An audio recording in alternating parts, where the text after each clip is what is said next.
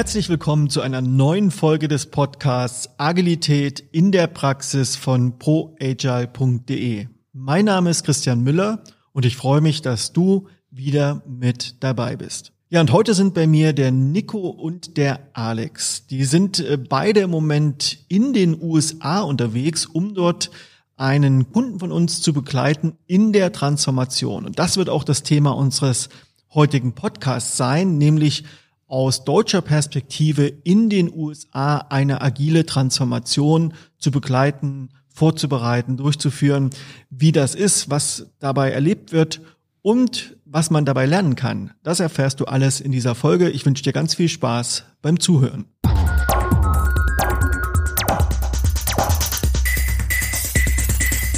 Hallo Nico und hallo Alex, schön, dass ihr da seid. Hallo ja, Christian. Ihr seid ja beide keine Unbekannten. Ihr wart ja beide jeweils auch hier schon im Podcast äh, zugegen. Insofern will ich gar nicht so viele Worte über euch verlieren, aber vielleicht ganz kurz fangen wir mit dir, Nico, an. Du bist ja 59 Jahre jung, lebst in Essen und arbeitest als systemischer Coach. Du hast aber noch nicht immer als systemischer Coach gearbeitet, denn das verbindet uns miteinander. Eigentlich warst du mal Kunde von ProAgile. Wir haben nämlich 2018 dein Unternehmen, bei dem du damals CEO warst, in die agile Transformation begleitet und so haben wir uns kennengelernt. Aber danach ist ja noch ein bisschen was passiert. Wie kommt es denn, dass du jetzt systemischer Coach bist? Na, diese ganze Transformationsreise, die wir zusammen machen konnten, hat auch ganz viel in mir selber transformiert.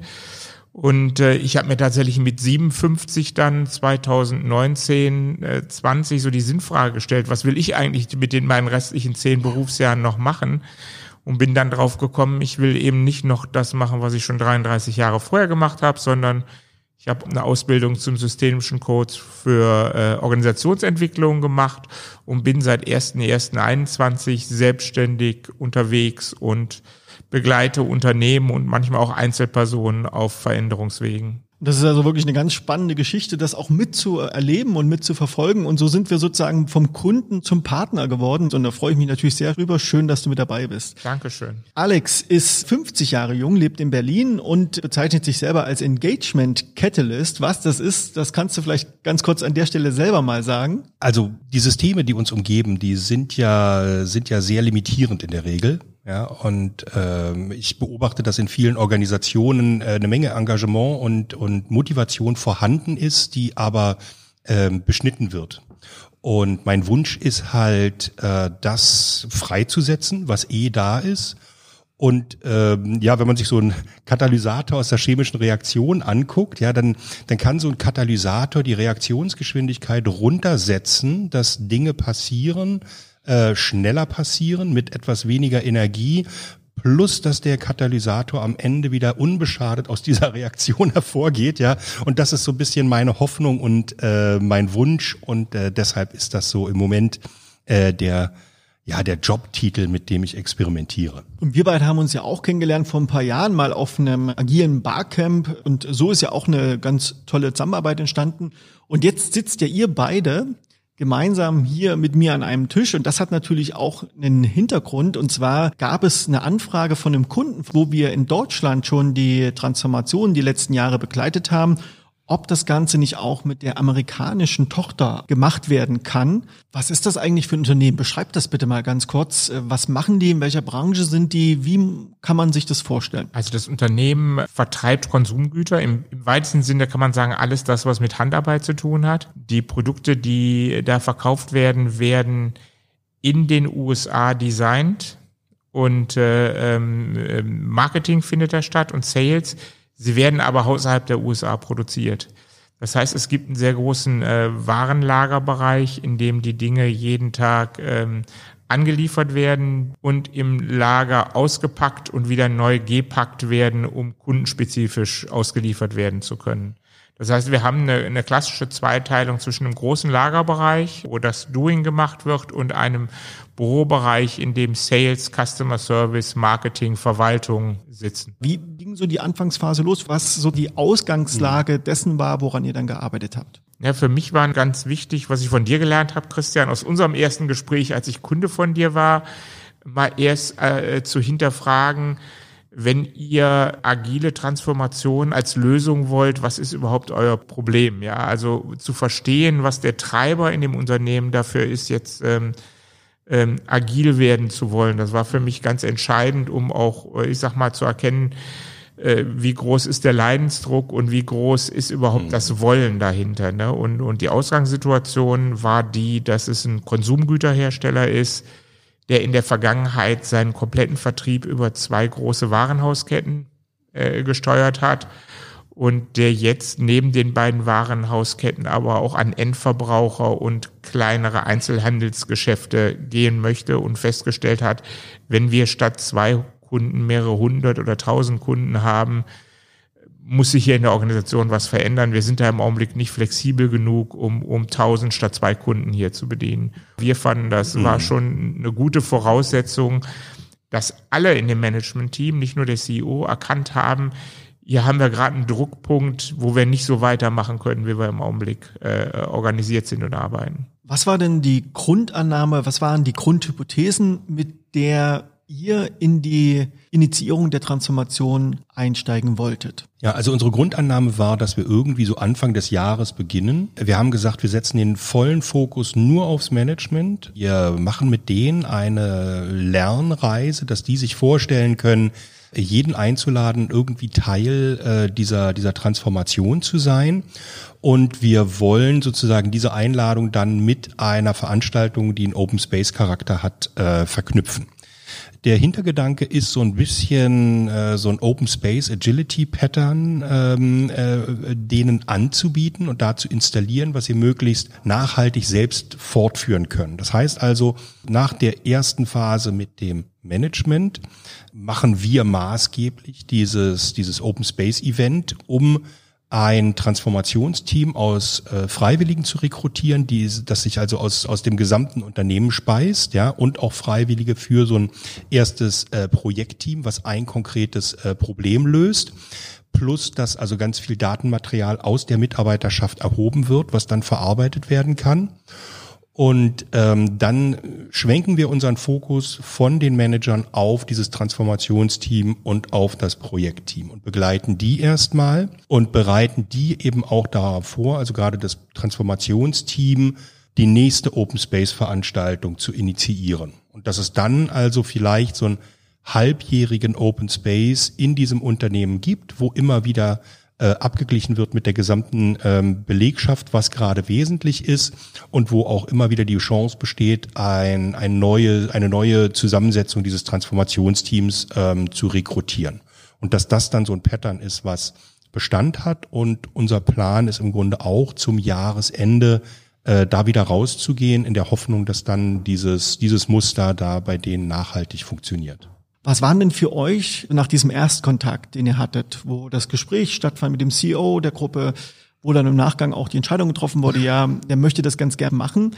Was war denn dann für euch im nächsten Moment das konkrete Herangehen? Wie seid ihr dann vorgegangen? Man muss dazu auch sagen, das fand auch alles erstmal remote statt. Genau, es waren Online-Sessions, ja, und ähm, wir hatten also dieses Riesenglück, dass, dass dieser CEO äh, voll committed war und ähm, auch gesagt hat, also zum Glück sind wir hier noch in einer Command-and-Control-Organisation und ich kann allen verordnen, äh, online da zu sein. Ja?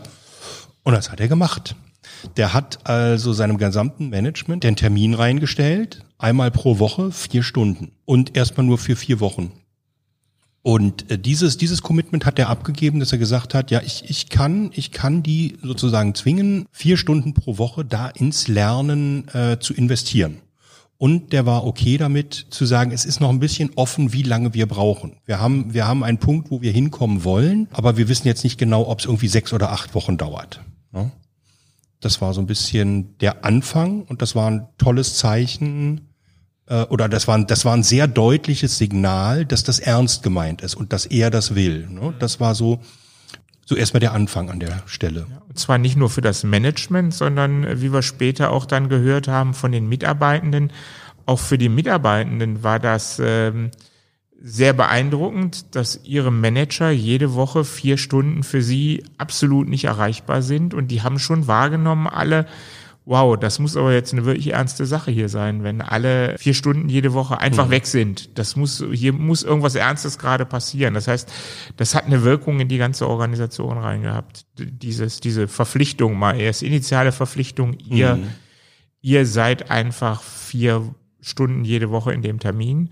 Und unser Gedanke war, dass wir in diesen vier Stunden zwei Dinge erreichen oder zwei Dinge machen wollen. Einmal Wissen vermitteln, aber auch maximal irritieren. Also ich sag mal, Lösungsräume öffnen dadurch, dass wir neue Gedanken da ins Spiel bringen, die bisher in der Organisation überhaupt keine Rolle gespielt haben. Und äh, mhm.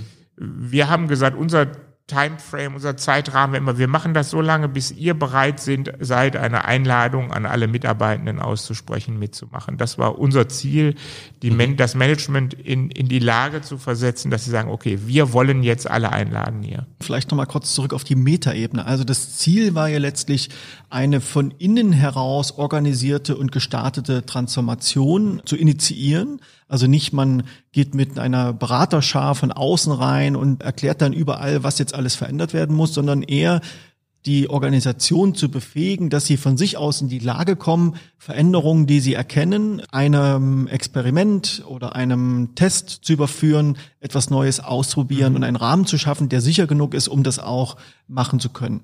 Und die Vorarbeit war letztlich, ihr startet mit dem Management, um an einen Punkt zu kommen, dass es auch für das Management sicher genug ist, alle Mitarbeitende des Unternehmens in diesen Veränderungsprozess einzuladen. Also unser, unser Angebot war ja auch, sage ich mal, mit so einer Sollbruchstelle versehen, ne, dass wir gesagt haben, der erste Teil ist halt voller Fokus aufs äh, Management-Team.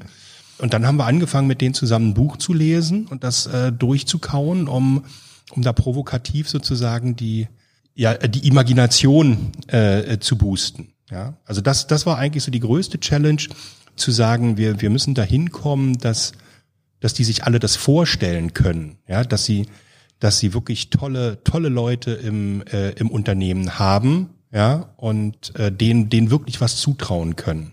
Ich bin jetzt ein Manager, ich bin in einer sehr klassischen Organisation, sehr hierarchisch gewohnt. Und da kommen dann plötzlich online auch noch zwei Leute in meinen Videostream, die mir jetzt vorschlagen, wir lesen gemeinsam ein Buch. Nico, wie hast denn du das erlebt? Dieses äh, Auftreten von euch, dieser Vorschlag, gemeinsam mit den Managern erstmal ein Buch zu lesen. Mal erst hatten die überhaupt keine andere Wahl. Ne? Die initiale Zündung war für die überhaupt nichts Schlimmes. Wenn der CEO sagt, wir kommen hier jede Woche in vier Stunden in diesen Call rein, dann machen wir das. Und wenn die beiden Leute da sagen, wir lesen ein Buch, dann lesen wir halt ein Buch zusammen. Ne? Ähm, was sich dann so aber nach zwei, drei Sessions entwickelt hat, war tatsächlich eine, eine ganz tolle Dynamik, dass immer öfter die Stimmen kamen, boah, das tut uns gut, wenn wir hier einmal, einmal die Woche uns in diesem Rahmen treffen. Ähm, bis hin zu, oh, wir haben ja eigentlich gar kein anderes Forum, wo wir uns in diesem, in dieser Runde hier treffen. Es wurde sehr kontrovers diskutiert. Das Buch, was wir gewählt haben, äh, war auch einigermaßen äh, provokativ. Was war das für ein Buch? Na, das war das ähm, Organize for Complexity und das ist sozusagen Advanced Grundlagenwissen für äh, Systemverständnis, Systemveränderung und sowas, ja. Und ähm, und der der CEO, der war halt einverstanden damit. Der hat im Vorfeld dieses Buch für alle gekauft. Also mhm. jeder Manager hat eine Hardcopy sozusagen von diesem Buch gekriegt. Wir haben denen auch versprochen, sie müssen das nicht lesen äh, außerhalb. Sämtliche Arbeit wird in diesem Online-Termin äh, stattfinden.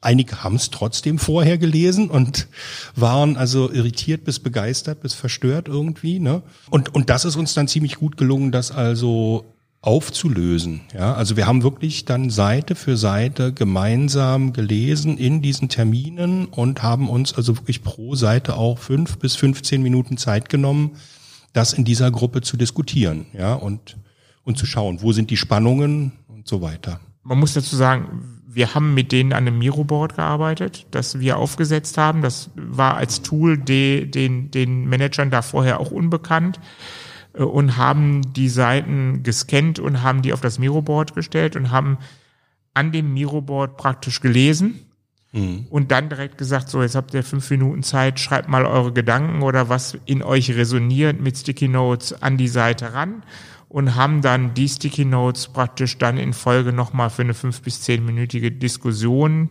genutzt und an manchen Stellen, die wir nicht erwartet hatten, so nicht richtig mhm. auf dem Schirm hatten, war dann der Inhalt schon so provokativ, dass wir auch eine halbe oder dreiviertel Stunde manchmal über eine Seite diskutiert haben. Was waren denn besondere Momente, wo der Prozess gestockt ist oder wo Menschen gesagt haben, das überfordert mich jetzt, das, was ich hier lese oder das, was wir hier gerade besprechen? Also ich glaube, da gab es eine Stelle, die, die so total prägnant für uns beide war, wo wir auch über zwei oder drei Wochen das Thema immer wieder reinbekommen haben. Und das ist die Stelle, Einzelleistung ist ein Mythos. Es, es geht um Kollektivleistung. Ne? Und ich sag mal, das, was mir vorher äh, an der amerikanischen Kultur, ich sag das mal so, wie ich es denke, gut gefallen hat, nämlich, dass es da so Heldenmythos viele gibt, das ist uns da total auf die Füße gefallen. Also dieser Satz, Einzelleistung ist ein Mythos, hat da ein Aufschrei des Entsetzens mhm. gebracht, bis hin zum Vorwurf uns gegenüber, Jetzt würden wir aber mit ganz schön kommunistischen Ideen kommen. Und wer die amerikanische Kultur ein bisschen kennt, der weiß, wenn einem das Feedback gegeben wird, das ist eine kommunistische Idee, dann ist das so wie in Deutschland, das kostet Arbeitsplätze oder das gefährdet das Bruttoinlandsprodukt. Das ist ein Todmacher-Argument. Das heißt, mit dir will ich eigentlich gar nicht mehr weiterreden. Und da haben wir schon gedacht, oh, Vorsicht, Obacht, jetzt passiert hier gerade was. Hm. Und da haben wir dann tatsächlich mehrere Wochen drauf rumgekaut, immer wieder auf diesem Thema, was bedeutet Einzelleistung, was bedeutet Gruppen- oder Teamleistung und wie kriegen wir diese beiden Welten jetzt zusammen? Äh, unsere Vorstellung und die echt von diesem Heldenmythos geprägte US-Vorstellung, ja. wo wir auch erkannt haben dann irgendwann, das hat nicht mit den System, schon gar nicht mit den Menschen zu tun, die wir da drin haben, sondern das ist eine zutiefst kulturelle Haltung, die dieses Land einfach hat. Wir glauben an Helden, ja, und, und, und da kann man nicht einfach sagen, das ist Quatsch oder das ist ein Mythos oder wir wollen euch das austreiben, diesen Gedanken, sondern muss da ganz vorsichtig irgendeinen Weg finden, der, der beide Meinungen zulässt am Ende. Solche ähm, neuralgischen Punkte, wo auch so ein bisschen die interkulturellen ähm, Kompetenzen gefragt sind an der Stelle, mhm. da habt ihr ja mehrere von gehabt. Wie habt ihr es eigentlich geschafft, da wieder eine Basis zu erreichen, dass ihr nicht als die Fantasten da irgendwo von der anderen Seite des Atlantiks äh, rüberkommt, sondern dass es auch wirklich wieder ins Tun kommt, dass es wirklich ins Arbeiten kommt und am Ende des Tages auch eine große Zukunftswerkstatt, ein Open Space stattfinden konnte. Also was habt ihr noch so im Management erlebt, in dem Management-Zusammenarbeit? Ihr habt ja insgesamt, glaube ich, zwölf Vier-Stunden-Sessions gehabt, relativ mhm. viel Zeit auch. Wie habt ihr das bearbeitet? Also als es dann wirklich so viele Sessions wurden, ne, bis wir dieses Buch durch hatten, äh, sind die schon auch ein bisschen ungeduldig geworden. Verständlich, ne, wollten dann eben sozusagen auch irgendwann in die Aktion gehen.